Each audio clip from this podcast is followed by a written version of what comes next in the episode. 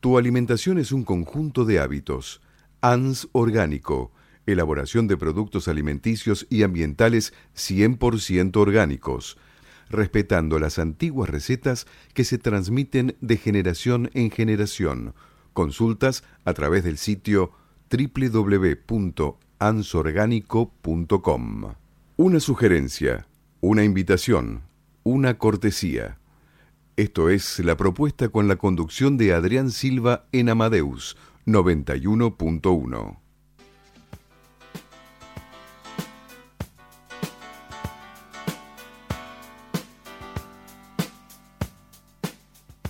Silencio, por favor. Bueno, hemos vuelto a la segunda hora, 21.08, 27 grados 6 décimas. ¿Cómo ¿Qué está? tal? ¿Cómo a ver, va? un poco de orden en Un la poco mesa. de por orden en la mesa, que acá había un descontrol. Acá esta chica, mire cómo se nos vino. no El único controlado el párese, señor Piñera. Estamos acá, acá viendo, parece no el modelito de Me la señora que Irene. parar. No, Sí, no, no, es un parece. papelón esto, No, no es un ningún papelón. ¿Qué tal? Miren ¿Es el un desfile? modelito ¿Cómo de la señora. Mi- Mire que el señor Mire, se Piñero no está. verano, Se vino la primavera. Vino la primavera, el verano y eso que todavía no hace calor. Cuando haga calor no sé lo que voy a micrófono, hacer. al micrófono. Cuando haga calor no sé lo que voy a hacer. Uy, tremendo esto, ¿eh? Mucho holgorio. Vamos a ponernos en movimiento. Sí, Esto por no era para- supuesto. Vamos a comentar sobre los regalitos que hay al 430001 14 60 79 93 01 que hay tres pares de entradas para Una para toda show de stand-up en el Paseo La Plaza, Avenida Corrientes, 1660, Sala de Cavern, los domingos a las 21 horas. tenés que llamar y te ganás un par. Así de simple. Llamar. Bueno, vamos a comentar también que casual que estaba acá el presbítero Gonzalo de acá de la parroquia Inmaculada Concepción Sí. a mencionar y, y saludarlo, por supuesto, y felicitarlo a Miguel Ángel Daboglio, cada compañero de la radio, con los programas de El Mundo de la Salud y Rezando el Rosario. Rezando el Rosario, por Que supuesto, el- que ganaron el Faro de Oro 2019 por los programas, ambos programas, obviamente, que uno va un día martes, creo, y el otro el día sábado. Sí. Así que bueno, saludos a Miguel Ángel Daboglio y a sábado y lunes. Muchas gracias, señor Piñero. Este, saludos y un gran abrazo y felicidades a Miguel Ángel Daboglio y compañía a todo el elenco que am- arman cada programa. Por Señor supuesto, ah, el señor Piñero también, ¿no? Que también es Claro, partícipe. también es partícipe. claro, cierto, Muy bien, Es partícipe de esa de ese premio. de ese premio, claro que sí. Así es. Bueno, vamos a comentar un poquito sobre la cartelera de la Botica del Ángel. ¿no? Hay un par de eventos muy, muy lindos, como siempre. En cada evento, media hora antes, hay una recorrida del museo a cargo de José Luis Larrauri.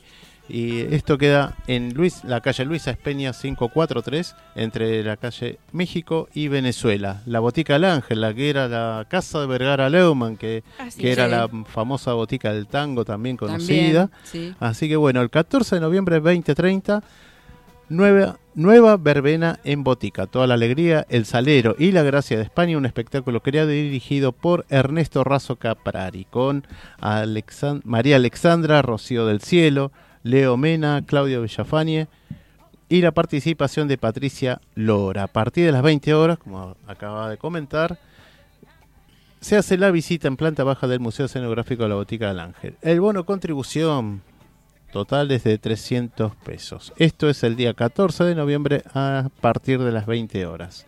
El 15 de noviembre, 21 horas, Luigi Carniglia en el, acordeón, el instrumento más noble del mundo, un paseo por la música del mundo y de la mano de el maestro Luis Carniglia, sus acordeones y anécdotas. A partir de las 18.30 también se puede hacer la visita al Museo Escenográfico Botica del Ángel. Bueno, contribución 350 pesos. También obviamente que hay más eventos que después lo vamos a estar comentando y mencionándolo aquí en la propuesta radio. Vamos a ir a... voy a comentar porque obviamente después me preguntan, che, ¿qué canción pasaste? Que Ah, este, sí. como nunca las paso, nunca las comento. Bueno, el primer tema de la primera hora fue de Michael Bolton. Dije que te amaba, pero mentí. ¿Viste? Está bueno, ¿no? Bruce Hornsby y esta es la forma. Esas son las dos canciones que hemos pasado en la primera hora. Y ahora vamos a ver con qué nos va a deleitar el señor operador Ricardo Piñero.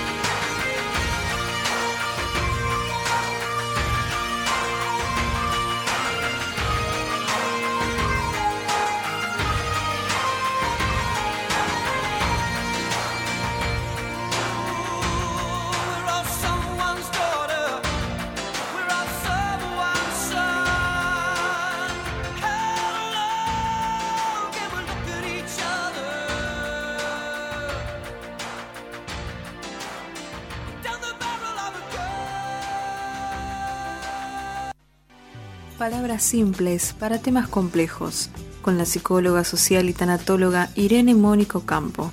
Espacio imperfectamente perfecto. Buenas noches, Irene. ¿cómo Buenas estás? noches, ¿cómo están? Muy bien, ¿vos? Muy bien, aquí Bien. estamos este, disfrutando de esta noche Del de programa, radio. claro, programa 85 ya. Wow. Wow. Pasa, ¿eh? Ay, pasa, parece que no, pero pasa. Se nos pasó el año. Sí, sí, así parece. Bueno, ¿qué nos trajiste hoy? Bueno, hoy vamos a hablar, eh, la reflexión que traje es, más que una reflexión sería como una preguntita, ¿no? Soltar duele. Sostener lo insostenible. ¿A dónde te lleva? Esto de soltar y fluir, el seguir adelante sin mirar el pasado, que todo siga su curso, que fluya, como dicen todos, ¿no? Eh, es tan simple y tan sencillo como No, se por cree. supuesto que no. Mm. Y no. No, no es, sim- no es simple ni sencillo. Viene encadenado con la dependencia emocional, que en realidad sería el nudo del tema, con lo que nos hace sentir seguro y que no debe traducirse como feliz, porque una cosa es estar seguro y estar en la zona de confort y otra cosa es ser feliz con lo que uno tiene, con lo que uno hace, con lo que uno aspira, con lo que uno quiere llegar a ser. Nos apegamos a trabajos, a cosas, a personas que no nos llenan, que no nos hacen felices y sin embargo seguimos ahí por no salir de nuestra zona de confort, porque nos quedamos sin un piso, sin donde claro, apoyarnos, ¿no? Eh, estamos en un lugar, en un sitio seguro, donde Claro. conocemos, conocemos al otro, conocemos sus manías, sus costumbres, sus maltratos, sus buenos eh, tratos. Sí. Entonces, eh, ese acostumbramiento de conocer eh, cada cosa que va a ocurrir, porque ya llega un punto en que uno eh, ya es un Ya autómata es, sí, y ya, ya- sabemos ya lo que va a ocurrir ya y estamos este, padeciendo. Padecemos la vida, porque en realidad no vivimos, sino padecemos la vida Totalmente. y nuestras, o sea, nuestras circunstancias. ¿Por qué? Porque tenemos miedo a, a que si dejamos eso, ¿qué vendrá? Porque ¿sabes cuál es la frase de esta gente? Más vale malo conocido que pu- bueno por conocer. Sí, y es terrible eso, ¿eh? Es terrible porque lo peor que te puede pasar es tener miedo. Mm, miedo a lo que sea, ¿no? Porque el miedo no es buen consejero de nada. El miedo paraliza. Paraliza. para ¿y algunas cómo? cosas es buena el miedo, porque para nos alerta de, sí, de- es como un meca- peligro, ¿no? mecanismo de medio- defensa. Pero sí. no es bueno cuando tenemos que tomar decisiones. No, no, no, no es bueno para nada el miedo. No es bueno, no es bueno para nada, eso sí.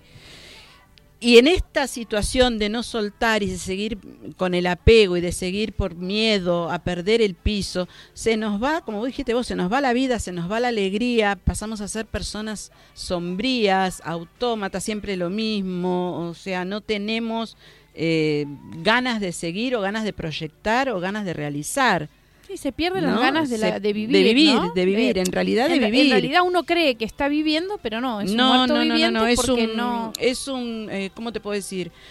Es todos los días lo mismo. Es Le damos para adelante, patear Sí, para adelante. Sí, todos los días La lo pateamos mismo, para adelante el total. problema, las situaciones, Sí, sí, sí, sí. porque sí, es mucho más fácil. Yo les puedo asegurar que es mucho más fácil, Mucho más fácil. lidiar con estas incomodidades que lidiar con los No, cambios. y aparte el hecho de que eh, qué va a decir el otro, qué va a pensar, y si yo hago o si yo... eh, em, ¿Qué piensa la familia? ¿Qué, ¿Qué piensa la familia, la, la gente, los compañeros de trabajo? Y tenés que empezar a dar explicaciones de todos los colores. Entonces llega un momento que decís, bueno, no, sigo acá donde estoy, total, ya estoy, ya estoy embarcada. La sigo tirando, para, sigo hasta donde... Y hasta después donde están, están los motivos esos de eh, no me voy o no lo dejo por mis hijos. Bueno, ¿Qué- ese es el más común. ¿Qué Ese es el más, ese es el más común. ¿En ¿Dónde voy a trabajar? ¿Qué voy a hacer? Eh, Pero eso ya pasa a ser violencia psicológica. Ese que te dice, porque sin mí vos no vas a hacer nada, porque no vas a poder, eso es violencia psicológica y esa te anula.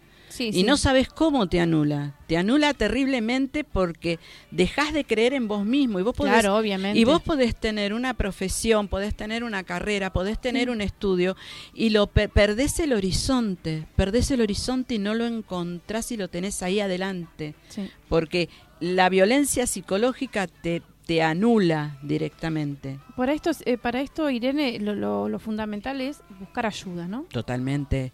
Totalmente. ayuda, Buscar ayuda. Hablarlo, con hablarlo. alguien. eh, si bien a lo mejor no querés ir a un profesional, hablarlo con alguien que sea de tu confianza. Porque a veces, muchas veces te dicen sí, un profesional. Y yo reconozco que muchas veces a lo mejor eh, una persona de confianza. Un consejero, resulta- una- sí, un amigo, un, amigo, un no buen sé, amigo. Por ahí al- alguna, hasta un sacerdote a veces. También, O claro alguien- que sí. del- de Porque a lo mejor, credo, ¿no? porque a lo mejor uno se mueve dentro de una fe y tiene más confianza y tiene más seguridad en su ámbito religioso y puede conseguir un, Porque además lo que duele es el alma. Pues Yo pienso cuando uno está atravesando esto- estos problemas, lo que duele es el alma. es que dejas de tener alma, no la sentís. No uno vive que sentís. está como anestesiado sí, al dolor. no la sentís, no la sentís, dejas de tener alma, no se siente. Y es terrible, ¿eh? Sí. Te puedo asegurar Sí, sí, que es terrible porque te vuelvo a insistir. ¿Quién más, quién menos no ha pasado por No, esta situación? algún, En- eh, eh, la verdad que en mayor o menor en grado escala, todo hemos pasado por una situación, estas límites. Sí. Ya, le- ya te digo, unas más, otros menos. Pero siempre hemos tenido que, que lidiar porque es la vida, ¿no? sí, sí, sí, sí, Aprender sí, sí, a lidiar con lo que nos toca, a, a- a poder salir adelante, a, a buscar. Y a lo mejor en ese momento uno no es la persona que soy. No, sí, porque siempre cambiamos, ¿no? eh, vamos evolucionando, vamos cambiando. eh, y después está también esto de que la gente te dice, pero eh, vos que sos tan inteligente, ¿cómo no te diste? No, no te das cuenta, no te das cuenta. Estás inmerso en ese torbellino, en ese huracán y no te das cuenta y te arrastra y te Y arrastra y, te exactamente, arrastra. es, este, uno no se da cuenta. No, ¿Y sabes por qué? Porque si uno se hubiera dado cuenta, hubiera frenado. claro. Hubiera parado, se hubiera dado la vuelta y hubiera ido para otro Pero lado. claro pero que no se da cuenta. claro que y ya sí. es tarde. Sí, es como que vos te sientes a la mesa y vos no sabes si la- el postre está podrido. Sí, sí. Y bueno, te comiste el postre podrido. Pero que eso no nos impida salir adelante, que eso no nos impida reconocer que ya fue, ya pasó, ya Sí. está. Y aparte darnos la oportunidad de, de volver a empezar, de reconocer que uno estuvo mal y salir adelante, no quedarse estancado, no quedarse ahí, porque si te quedas ahí, seguís siendo eh, la víctima y, y por más que te brinden ayuda, seguís siendo, seguís estando en el papel y en la zona de víctima porque no sabes cómo manejarlo o no querés aceptar Como decía Machado. el manejo, de, de la- Eh, las opciones o, la, o, ¿cómo te puedo decir? Lo que te dicen, mira, si vas a la derecha y das dos pasos, te vas a encontrar con que hay flores. Si vas a la izquierda y haces uno, te vas a caer en un pozo. Y vos no querés ir a la derecha, porque toda tu vida fuiste a la izquierda. Y bueno, mi amor, si vas a la izquierda, te vas a caer al pozo. Una vez en la vida, dame bola. Y hace dos pasitos para allá, que te vas a encontrar con un jardín. Pero hay gente que le cuesta. Y hay gente que sigue estando en, ese, en esa situación border, en esa situación límite y sigue siendo víctima. Pero víctima de uno mismo. es ¿eh? víctima de, y lo- pero Víctima sobre de uno todo, mismo. A veces también está el autocastigo y no hay que autocastigarse, porque el autoflagelo no conduce no, a no nada. conduce a nada. lo, lo que te iba a decir recién, como decía Machado, hoy es todavía. Y todavía tenemos fe, todavía tenemos esperanza, todavía podemos volver a empezar, Pero todavía podemos recomenzar. Dar dos pasos para atrás, Obvio. tomar la brújula y bueno, encaminarnos hacia, hacia otro destino, como decías Sí, vos, claro. donde nos sea eh, mucho más eh, alivianador. Seguro, seguro que sí. Todo esto tiene que ver, aparte de la violencia psicológica, con el apego emocional. Claro. Eh, como venimos hablando, ya sea con la pareja, con la casa, con el trabajo. Con la madre. Con, la- Con los- con los, con los padres, ¿no? padres, con los padres. Cuánta gente eh, de mi generación estoy viendo en este momento em, que tiene el apego a los padres y por eso no se van. ¿no? No se van, más allá de que sí, nosotros eh, bromeamos con esto de que la adolescencia dura ahora hasta los 30 eh, y toda la... Pero hay gente que no se va, que se queda con los padres porque no saben cómo manejarse. Y es ese apego que más que ayudar, lastima. Sí, y, y ahí también tenés la, la otra, hay, hay otro tema que es el me quedo a cuidar a mamá o a papá. Sí. ¿Mm? Entonces, Sí, en sí. ese me quedo a cuidar, estoy tomando una responsabilidad que no me Que corresponde. no te corresponde Sí te corresponde ayudar, a- obviamente, a tu papá y a tu mamá, pero no te corresponde tomar eh, como una como actitud poner a ellos eh, en, en lugar de tu de vida. escudo. De escudos. De escudo. Porque entonces ahí estás ahí, ahí hay una falta que uno no quiere ver que en realidad no puede crecer. Entonces es mucho más fácil decir, yo me quedé cuidando a mamá. No pude salir a trabajar porque me quedé cuidando a mamá, no estudié porque me quedo cuidando a mamá o a papá. Exactamente, acá el señor Ricardo dice, se esconde en su propia caparazón por miedo a salir. Claro. Entonces eh, le echamos la culpa al otro Sí, sí, porque no lo podemos reconocer. Totalmente, totalmente. Y aparte esto de que eh, uno se convierte en padre de sus propios padres y no está bueno. No está bueno porque después llega un momento que te quedás que no sabes para dónde tenés que ir. Y por lo general Eh, tienen 50, 60 años y después se encuentran que están solos, que no hicieron nada, no, No, hicieron nada de porque su vida. postergaron, postergaron los estudios, postergaron la carrera, postergaron la familia, los sentimientos. Sí. Eh, Uno se convierte en padre de sus propios padres y se posterga la vida. No digo que no haya que hacerlo, pero a ver, hay gente capacitada para esto, hay Obvio. gente eh, que hay instituciones, hay lugares que tiene gente formada y capacitada para que el adulto mayor pueda transitar esta etapa de mejor manera, acompañado, contenido, porque después está que te tienen que contener a vos y a vos quién te contiene. No, claro, no, no, no, eh. porque si vos te haces cargo y te haces, eh, vuelvo a insistir, padre de tus propios padres, ¿a vos quién te contiene? Porque la familia está ahí un ratito, pero después, Sí, una sí. vez que ven que vos tomaste el timón de la situación, cada uno sigue su rumbo, cada uno sigue su curso y vos quedás ahí a la deriva con toda la mochila en en la espalda. Exactamente. Y sin embargo, repito, hay instituciones, hay lugares que tiene gente capacitada, que tiene gente formada, que tiene unos planes y unos proyectos para que la gente esté muy bien atendida. Y uno lo tiene que hacer. Yo entiendo que esta parte, este, es- este proceso Es muy duro. crea ¿no? culpa. Y muy culposo, exactamente. Es muy culposo, porque ¿cómo lo voy a dejar ahí? Es muy culposo. Pero yo siempre, eh, yo el tiempo que trabajé dentro del campo de la geriatría, me ponía a hablar con la familia y le decía, bueno, hay que mirarlo por el lado de que están bien, es, es como ir salir de vacaciones, te atienden, te hacen la cama, te dan de comer, te cambian las toallas, tenés actividades todos los días, eh, salís.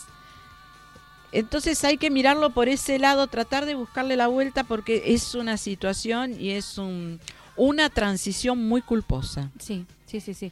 Se, se- se camina en ese borde, en el borde de la Sí, culpa, sí, todo sí, el sí, tiempo. todo el tiempo, continuamente. Yo no he conocido familiares que no tuvieran en mayor o menor grado culpa. Sí. Algunos menos, algunos más, pero es una, una situación culposa. Sí, sí. Entonces, esto de que no querés soltar y, y- y lo querés sostener y llega un momento que es insostenible, ¿a dónde te lleva? Es tóxico. Obviamente que es tóxico. Este, Claro que sí. Un saludo de Walter, de Miami. Ay, muchas están- gracias. nos está viendo en Walter. directo. Walter, gracias. grande, Walter. Este, bueno, con esto que vos decías, ¿no? Tener la capacidad de pedir ayuda. de pedir ayuda a donde sea en el ámbito Profesionales, en el ámbito todo. que sea el profesional generalmente es el último al que se recurre porque siempre es como que te da un- un- una cosita ahí de que cómo voy a ir qué va a decir qué va a pensar Claro. pero Eh, prejuiciarse antes incluso, exactamente y sacarse los prejuicios. tienen que saber y tienen que no sé si entender pero tienen que saber que el profesional está preparado para atender entender escuchar contener y no juzgar así que cualquiera que tenga la necesidad y vea que tiene que acudir a un profesional que tenga presente esto atendemos, entendemos, escuchamos, contenemos y no juzgamos. Muy interesante, ¿eh? Esto, ¿Mm? este es un gran aporte para, para todos aquellos oyentes que están atravesando, porque como hoy decíamos con Silvia, eh, el mundo nuestro ese es el de la falta. Y todos Sí. siempre eh, no nos va a todos tan bien. No. Siempre hay algo, ¿no? No, ¿Viste? Te- sí, te va bien, obviamente. uno tiene trabajo, come todos los días, Eh, camina. Es sea, como cuando ¿viste? vos haces la limpieza general, limpias todo, está todo Pero brillante, reluciente y cuando decís, bueno, está todo como a mí me gusta, aparece esa pelucita de miércoles que quedó ahí en el rincón y vos decís, ¿de dónde salió? Y Sí, ni ¿no? que hablar si miramos los placares, porque por ahí está reluciente por afuera. Olvídate. Y no miramos los placares, ¿eh? Olvida, sí, sí, pelucita de miércoles, por ser este Hoy miércoles. hoy miércoles. Eh, y ahí, ahí Eh. tenemos también, porque hay veces tenemos las cositas en el placar desordenadas. No. Porque, mire, esto, viste, arreglamos todo como, pa- como, como, como Esto- viene la suegra. Este, es el eh, todo abajo de la cortina, ¿viste? Abajo el, el- y la también alfombra. eso, ¿viste? Está todo reluciente por afuera, pero siempre hay algún cajón desordenado. No, y aparte algún placar desordenado. ojo con eso porque el orden del placar demuestra eh, es Nuestra psiquis, ¿no? Sí, totalmente. Yo siempre digo que cuando veo la casa toda pata para arriba, ¿cómo estás? Como mi casa. Mm. No quieras imaginarte, es un bombardeo, así estoy. Bombardeada. Es el reflejo Yo de estoy nuestra dada, casa, si ¿no? mi casa está descontrolada o el pasto está alto, que porque yo estoy dada vuelta, Y sí, ¿viste? sí, Estoy somos el reflejo de nuestra casa, de eh, nuestra... me, o- o me, viste, estoy mal. Y bueno, el que me conoce sabe que cuando estoy media, viste, embalada, que pido pista, correte. sí, no, no ¿De es, quién no? no es fácil vi- vivir conmigo, no es fácil. Así que, bueno. eh, bueno, yo quiero que vuelvo a, a repetir, el que tenga que buscar ayuda de un profesional, que sepa que nadie lo va a juzgar, que lo haga tranquilo. Y si no se anima, eh, una persona, un, un amigo, como vos decís, en la religión, eh, alguien que lo escuche. Lo importante es hablarlo. Hablarlo, sacar, sacar para afuera todo eso que está que nos está carcomiendo, porque eso carcome, ¿viste? Es una pena. Después uno se, Se da enferma. cuenta, más allá de que te enfermas, después te das cuenta de lo que perdiste, de, de lo que pudiste haber hecho, de, de todas las situaciones y la verdad que eh, no sé si ponerle la palabra duele, pero es como que no tenés tiempo para arrepentirte porque ya pasó. Sí. Si Bueno, a mí se me ocurre que acá tienen un espacio. A Sí, oyentes totalmente. Que quieran llamar, que quieran consultar, hablar con Irene, con Silvia, eh, que son A profesionales. disposición Están a total. disposición de ustedes, de hacer consultas, de Dejar preguntarles, mensajes en dejar mensajes redes. en las redes. Y, y bueno, aquí estamos para, para escucharlos y para que tengan un lugar más de contención o de Consulta. De consulta. Es más, pueden llamar, pueden dejar mensajes, pueden no dejar el nombre, pueden eh, poner un seudónimo si no quieren que eh, la vecina, el primo, el tío, el pariente se entere. Eh, la persona que deje la consulta o la pregunta o lo que quiera está libre de hacerlo como más cómoda se sienta. Sí, pero, pero la, la verdad que los, los hacemos un llamado a que, a que saquemos todo eso Sí. que tenemos guardado en el placar.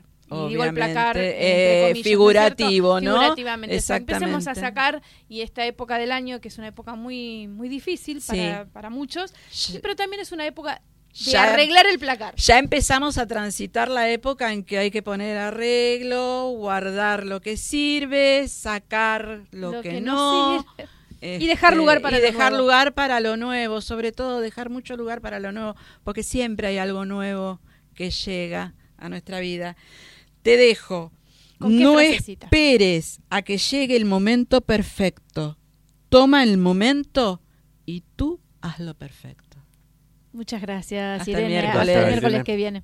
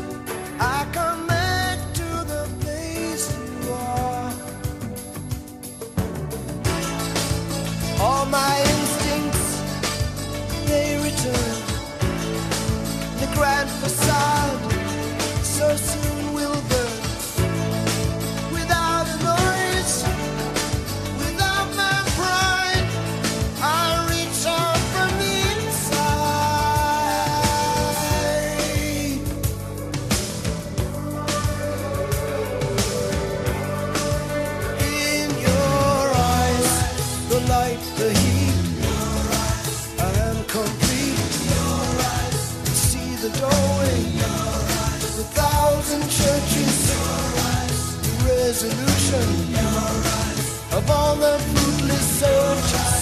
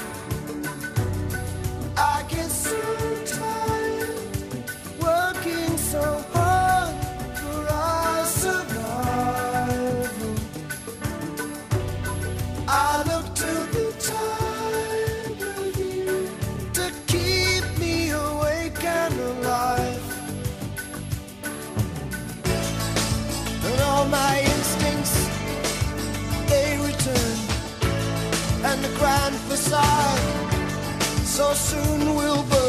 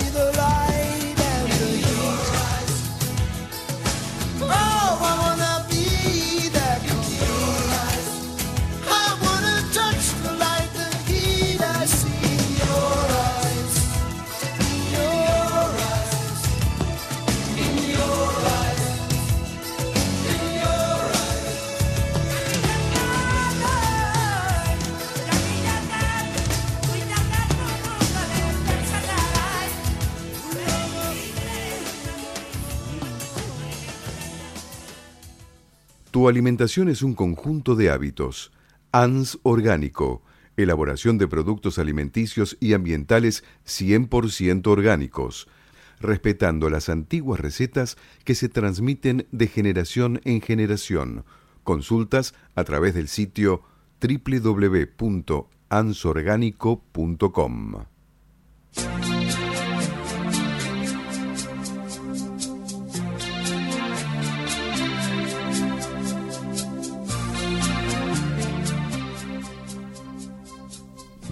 Bueno, hemos regresado nuevamente 21 a 40, 25 grados 3 décimas y va bajando la temperatura, pero seguimos en temperatura primaveral, verano. Acá nos vengo camperita porque está al aire, ¿eh? pero hace un calorete afuera.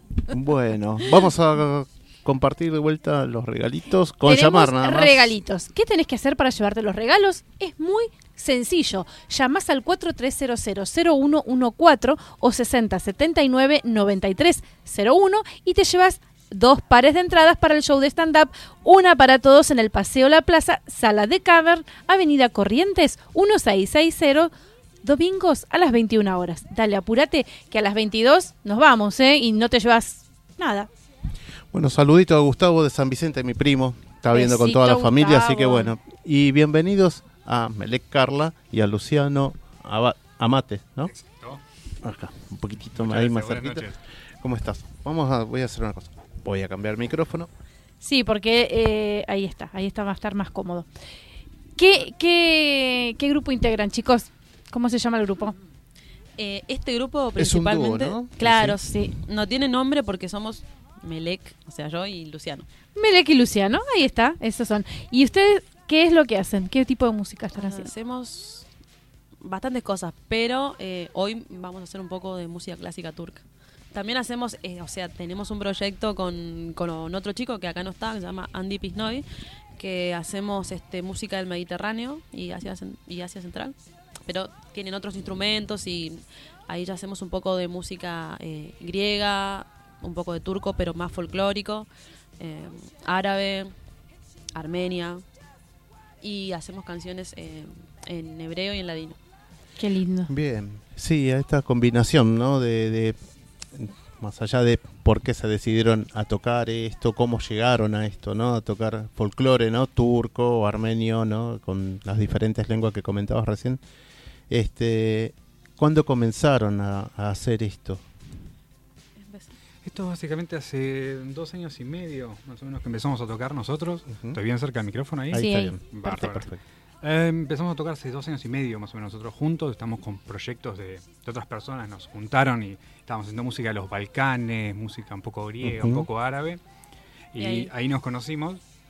Y de ahí empezamos a tocar y empezamos a hacer eso, música clásica turca, folclórica, armenia, griega, árabe, afgana.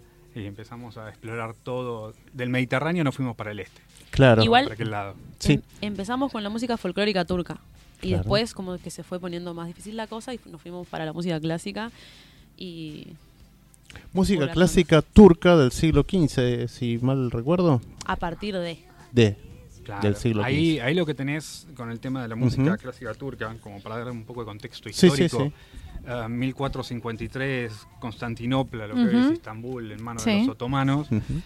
tenés muchísimo registro de parte del Imperio Otomano, como se ha mantenido hasta el Sí. 19, eh, perdón, 1919 ¿no? Ajá. como imperio, Claro. hasta la Primera Guerra Mundial. eh, tu- tuvieron muchísimo control sobre el territorio y pudieron hacer mu- muchísima bibliografía de todo lo que tenían, digamos. Documentar todo, Documentar ¿no? todo, a diferencia de otras culturas que quizás las arrasaban. Sí, sí, no, sí, totalmente. Está, muy esto, bueno esto, eso. bueno, fue, fue cuidado por lo menos, ¿no? Totalmente. Por eso mismo, si lo pensamos, todo lo que hoy es Grecia, aparte de los Balcanes, Turquía, Armenia, Siria, Líbano, Toda esa Arabia zona Saudita, siempre estuvo Egipto, conflictos, ¿no? Fue, fue otomano todo eso. Claro. Durante 500 años. Entonces te da una noción también de la estabilidad que pudieron eh, desarrollar este, el Imperio Otomano y pudieron mantener todo eh, récords. Sí, estas registrado, cosas, sí, registrado. Um, esta, por ejemplo, una de las composiciones que tenemos, que es la más vieja que tocamos, es de un compositor que falleció en 1430. Mirá. Así que pensándolo que antes, antes todavía de que los, eh, el Imperio Otomano tome Istambul, Constantinopla, y que haga el Imperio Bizantino, ya tenían estas composiciones. Claro, sí, sí, sí, totalmente. Qué, qué bueno esto, ¿no? Hace la semana pasada estuvo Andrea Toraño también con un músico, pianista, que están haciendo recopilaciones de ópera argentina. Sí. Y estamos hablando de la primera ópera del, del año 1700 acá en el. Río de la Plata, estamos hablando. Y bueno, están calculan que más o menos cerca de 400 piezas, en el Wow. cual Se, 200 está- y se están descubriendo y se, se- está buscando y se es- están, se están todo un trabajo arqueológico. organizando. Arqueológico. Porque exactamente. obviamente no Se están- perdió mucho, Estamos ¿viste? No hay hablando registros. fuera de internet buscando todas las documentaciones Totalmente. entre familias y bibliotecas y demás, ¿no? Totalmente. Pero es notable esto que ustedes también se están dedicando, ¿no? A, Sí, sí, a sí. estos tipos de piezas históricas. Así que bueno, contanos los instrumentos que... ¿Qué, que- qué es eso que está ahí? Para la gente que nos ve, pues nosotros tenemos gente que nos escucha y gente que nos ve. Ah, Así que Así bueno, que para el que nos ve Y nos escuchan y nos ven y nos, también. que, nos escucha y nos ven Fantástico. también, porque tienen esas dos opciones. Wow. Eh, bueno, contanos un poquito de qué se trata ese instrumento que se parece a un laúd. Exacto. La, Ujú. la- el laúd en sí em, es el término que se, se acuñó en el, en, el, en el barroco, digamos, porque esto se llama ud. Ude. Viene la palabra árabe que significa madera, que es ud, es madera. El ud sería al-ud. Y luego cuando pasó por medio de las invasiones moras, eh, musulmanas, eh, primera y segunda cruzadas, mil, eh, 1190, por ahí, llegaron hasta el sur de España y se transformó en laúd. Cambiaron de alud a laúd. Este particularmente, este instrumento no tiene trastes. Ah. Claro, no, no, no, No, tiene no trastes. tiene como trastes, puede no. ver, no sé No. si- Sí, sí, sí. Sí, sí, sí. El laúd tiene trastes. Ah, ahí está la trastes. diferencia. Claro, Ahí y está. tiene otra forma de Bueno, incluso la- donde están las clavijas, ¿no? También, también, sí, sí, por el tipo de construcción que, que tiene, que parece un medio, que parece un medio higo, el Sí. instrumento, si Sí, sí, sí. así, como está cortado sí, en la sí. mitad. Tiene también esta forma en las clavijas, porque no tiene nada, nada aparte de madera el instrumento, es decir, no tiene nada, ninguna artilugio de tensión como una guitarra, por ejemplo, que tiene un alma, Sí, sí. una guitarra que le atraviesa el alma, que con eso de forma mecánica podés dejarlo, corregirlo para que quede recto. Esto, al no tener eso, la construcción tiene que ser muy precisa en las clavijas para que la tensión de las cuerdas y el diapasón se mantenga recto. Es de lo más antiguo que hay en sí, en la, en la- en No, la no, está lógica del perfecto. Sí, instrumento. sí, sí. Sí, sí, sí, entiendo. ¿Y vos, Carla? Eh, Melec, perdón. oh. Esto es un vendir. Sí. Es, es, forma parte de los, Bueno, es más folclórico, de ¿no? los frame Eso. drums o de los Ajá. tambores de marco. Ajá. Y es de cuero. ujú. Es como una pandereta de cuero, Una pandereta tamaño familiar. tamaño familiar, Sí, ¿no? Obviamente, y sin... Sí. y- ¿Esta la, la mandaste a construir, la compraste así o la armaste? Me la hizo un luthier. Ajá. Ay, qué lindo. Ah, perdón. ¿El tuyo también Sí, está sí. hecho por Luthier o...? Sí, está. Mm, En este este eh, ud lo compré en Istambul. Ah, mira. Fui a un, a un luthier en particular a verlo que, que hizo este ud. Ah, lo que sí, allá en, en la región, por ejemplo, en, en Turquía mismo, ah, todos los uds que hacen son de una calidad muy muy buena. Generalmente, por más que lo hagan en fábricas así en tiradas medio Sí, sí, sí, genérico, sí. Son buenos igual. Terminan igual, siendo de buena calidad. Sí, terminan siendo de buena calidad. Otro, otra cosa, sino más por la, la cuestión hasta eh, lingüística. La palabra luthier Viene, deriva de... viene de lut, de Ah, laúd. de laúd, mirá. Porque el verdadero, de alguna manera, sí, digamos, el, el luthier verdadero. Como si fuera puede el carpintero. ¿no? Pero, pero el que puede, un luthier verdadero Un es el que luthier. te puede hacer un lut, que te puede hacer un laúd. Ah, Un laúd, claro. Esa El es, la, esa es la, di- la dificultad con esto, como es lo- Se lo- entiende el perfectamente. Sí, sí, sí. Por eso. Bueno, este, van a tener un evento muy pronto. Sí. Contanos, Melec, de este evento Eh, vamos a tener un evento ahora, más cerquita. ahora el miércoles Ujú. eh, 20 a las 9 de la noche ¿Dónde? en la Biblioteca Café. Ajá. ¿Esto queda? ¿Te acordás? No. ¿De qué, ¿De qué localidad es? Acá, Capital. acá en Capital. Es Biblioteca Café. Sí, Ahora la- lo, lo buscamos. La Biblioteca Café. Este, y ahí vamos a hacer unas piezas de música clásica turca y vamos a tener como invitado a un chico que toca violín que se llama Alejandro García Iglesias. Ajá. Este, Ahí está, ahí nos dijo. Es Alvear 1155 de Capital Federal. Eh, ahí es la Biblioteca Café, donde van a estar el día 19. no, el 20, El 20, perdón, ¿a qué hora? a las 21 horas. A las 21 horas. a las 9 de la noche. Bueno, y nos decías el violinista. Eh, sí, no, y él nos va a acompañar con, algunas piezas. Bien, Este, bien. Entonces ahí sí, seríamos ud, eh, voz, percusión y violín. Perfecto. Bueno, van a hacer alguna, me imagino que sí, porque están acá Sí, con las sí, partituras. queremos escucharlo. Así que bueno, como ya nos hem- hemos hecho invitaciones de varios instrumentos de, de la Edad Media, porque sanfonas han venido, así que también es muy interesante. Fantástico eso, fantástico Sí, que sí, se pueda sí, sí. difundir ese tipo de, de- Sí, sí, sí. instrumentos Un saludo, Martín, raritos. que- Sí, sí. Bueno, Un contanos un a poquito. Martín Corripio, que es el, el san- El sanfonista. sanfonista. Sanfonista, qué buena palabra para el Scrabble eso. ¿No?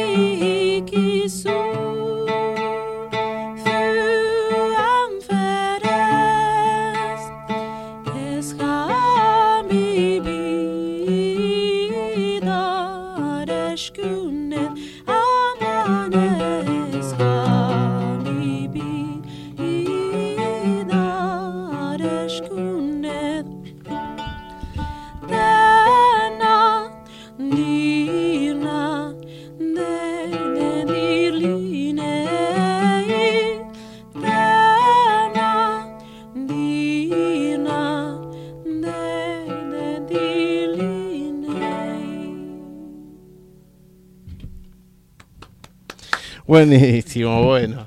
Este, Este es, este es un pedacito, hicimos únicamente una pieza, Una es más sí. larga. Pero ¿Cómo se llama? Esto se llama Rasna Kishbeste, es una canción, como decía, esta es la que decía el compositor que falleció en 1430. Ajá. Ah, esta- Turco, ¿no? Estamos hablando. Es claro, en ese momento, en ese momento no era turco, era otomano, igual era una cosa y, y así mismo el lenguaje que utilizan en esta composición es un turco con algunas palabras medio extrañas. Es todavía un turco antiguo. es un En turco antiguo, ¿no? Sí, sí, sí, Claro, sí. A- a- aún más allá de que estuvieron estos 500 años como imperio otomano y no se modificó el idioma, hay cosas que tiene del persa, del árabe y que De la Tiene región mucha misma, influencia ¿no? de la región, Totalmente, claro. Totalmente, totalmente, todos los dialectos que, tenían. Que tenían, sí. Pero esta es una de las composiciones más, más clásicas. Es muy, muy simple, muy dulce, eh, pero es, es una de las composiciones más clásicas, más Sí, sí, sí. representativa, digamos. ¿Cuántas piezas en- en- van a hacer en el evento? Y alre- nos- todavía estamos decidiendo si, no sé, unas 8 o 10, porque algunas son bastante largas. Claro. Entonces, como hay que tener en cuenta también que eh, va gente que conoce y que le encanta esa música, pero también hay gente que, Nuevas, ¿no? claro, nueva, que quiere ir a escuchar, ver qué le parece y tampoco es para hacer. Está bien. tan Más o menos una hora. Claro, sí, una hora, una hora y media. ¿Cuál es el costo de las entradas para saber? O- La entrada es 200 pesos. Muy bien. Ah, bien, bien accesible. Este, Carla, eh, Melek, eh, No sé por qué le decís Carla. ¿Qué tenés con dijo, la gente? no, ella me dijo que le dijera Melek, este, que la nombrara como Melek. Sí, sí. Eh, ¿Cómo fue esto de aprender, no? Sí. Eh, cantado así como lo hiciste ahora recién, porque estamos hablando de un turco antiguo, quizás. Eh, no, yo estu- eh, estudié turco. Ah. Este, si bien tiene al- algunas palabras que no las he visto en, en, en- en otras canciones o en otros libros, eh, la pronunciación es la está misma. bien. Sí. ¿Y qué otras canciones también estás haciendo cantando? ¿Ladino también? Eh, ar- ¿Armenio? Sí. ¿En Eh, hebreo bueno, también cantás? Sí, sí, también sí. lo canta. La cosa es que, bueno, turco sí estudié. Este mm, armenio me encantaría estudiar, pero bueno, no, es- tengo este mm, amigos músicos que eh, que hacen música armenia solamente y estudian el idioma y bueno, e- ellos me ayudan un poquito con, con Ah, el idioma ah, armenio. Claro, a la pronunciación en sí, al canto en sí. Sí. ¿Y es complicado? No, no, no. Ganas de aprender y a ponerse a cantar y practicar. ¿Cuál, cuál de, todo, cuál de todos los Es idiomas? claro? Claro, ¿Cuál de todos es el...? Ahora, ¿de- ¿cuántos años hace que estás este, El que es difícil es el árabe. Claro. Ah, Ese sí. Es, o sea, me, me parece difícil porque tienen otro abecedario totalmente distinto al nuestro. Eh. Los turcos comparten el abecedario con occidental. Occidente. Ajá. Sí. Bueno, hace la facilidad también, ¿no? Del aprendizaje. Sí, sí, sí. Este, ¿Van a hacer otra piecita antes de Bueno. que nos vayamos? ¿Cuántos años hace que, que estás estudiando Eh, ¿Música turca o música? música turca? Música turca y a ver, estamos en 2019, desde el 2015. Ah, bueno, cuatro años. eso. Vamos a hacer el... el ¿Qué van a hacer? Bueno, Los escuchamos. la primera pieza, bueno, como decíamos, era una pieza cantada. Esta va a ser una instrumental. Ajá. Esta es una composición um, que, no, que tiene bastantes años, creo desde 1800. esta. Ajá.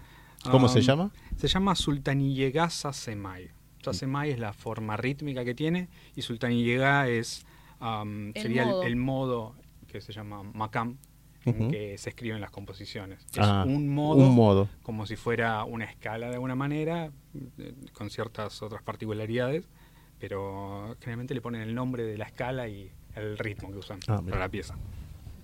Eh, vamos a, antes de Yuruk, un pedacito.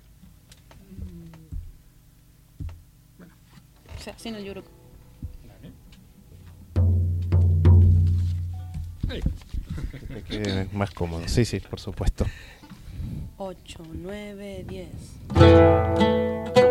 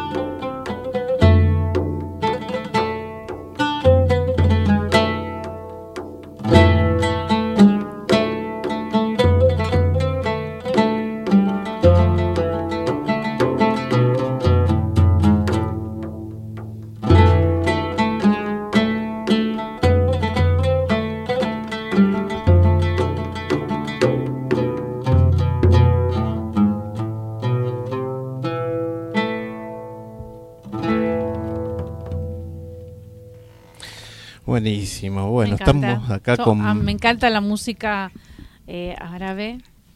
Así que bueno. estamos acá con Melek Carla y Luciano Mate. Melek es cantante lírica, ¿sí? No, no soy- ¿No? no, no, no, ¿O no. ¿Haces canto lírico? Sí. No, tampoco. ¿Tampoco? Yo vengo de cantar este jazz, soul, Ah. blues, de la música negra.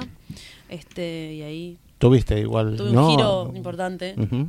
sí. Todo un giro, ¿no? Del jazz a la Eh, música claro. negra a, a- Claro, a mu- esto es todo Eh, un, Un salto un continental salto- importante. Exacto. Sí. Epa. Es Bueno, vos sos venir de- guitarrista, Luciano Mate es guitarrista, ¿no? Sos guitarrista jazz, blues también. Había, como, como todo, quizás arrancamos ¿no? con un poco de rock, Y un poco sí, de claro, blues. claro. La gente joven Con algo más tradicional, obviamente. Claro, eh, los dos o tres acordes de una que sepamos todos, ¿viste? Por supuesto. Un tema dispar. Ah, claro, de Zeppelin. y después Y vas sí, moviéndote. ¿Con qué vamos a empezar? No, se empieza por Zeppelin, se termina en el Imperio Otomano. De ¿A quién hecho- no le pasó? Así es. De hecho, cuando estudiamos demasiado esto ya... Bueno, vamos a descansar y hacemos una de Zeppelin. una- Claro, Sí. a, a tocar. Algo más, más, más. Tocar algo de Zeppelin con el laúd, ¿eh? Eh, eh, Claro, eh, sí, a a ver, a ver, esa- qué- qué- ¿cómo? mira, mira cómo te... Qué, qué desafiante la cuestión. ¿viste Sí. cómo te desafía? Joblarolo.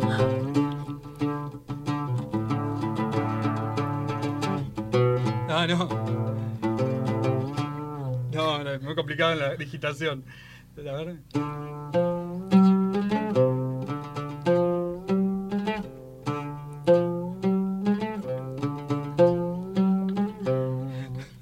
Hasta ahí. Bueno. Nunca, nunca me habían pedido desafío, un ¿viste? tema de Zeppelin Deberías en el Wood. aprender para la próxima vez que te ¿Viste? pidan. Yo soy de pedir cosas raras. Me encantó igual, me Muy encantó. bueno, muy bueno, estaría bueno. Me encantó. Así podemos tener más público también, ¿eh? Claro, obvio. Zeppelin. Yo voy al show y empiezo a, a instigar de atrás. a arengar con empiezo a arengar, vamos. Smoke on the Water, escalera al cielo. Bueno, chicos, van a estar entonces en. Van a estar en el- la Biblioteca Café el día 20 de noviembre a las 21 horas. ¿eh? La entrada son 200 pesos y la dirección es Marcel- Marcelo T. de Alvear 1155. Y otra cosa, ¿puedo decir? Sí, Sí, sí, por claro. supuesto. Nosotros también damos seminarios este, o clases de este tipo de música, que es una música modal, pero oriental. Este, bueno, es- con Y- nosotros y se pueden contactar por para eso. las redes sociales.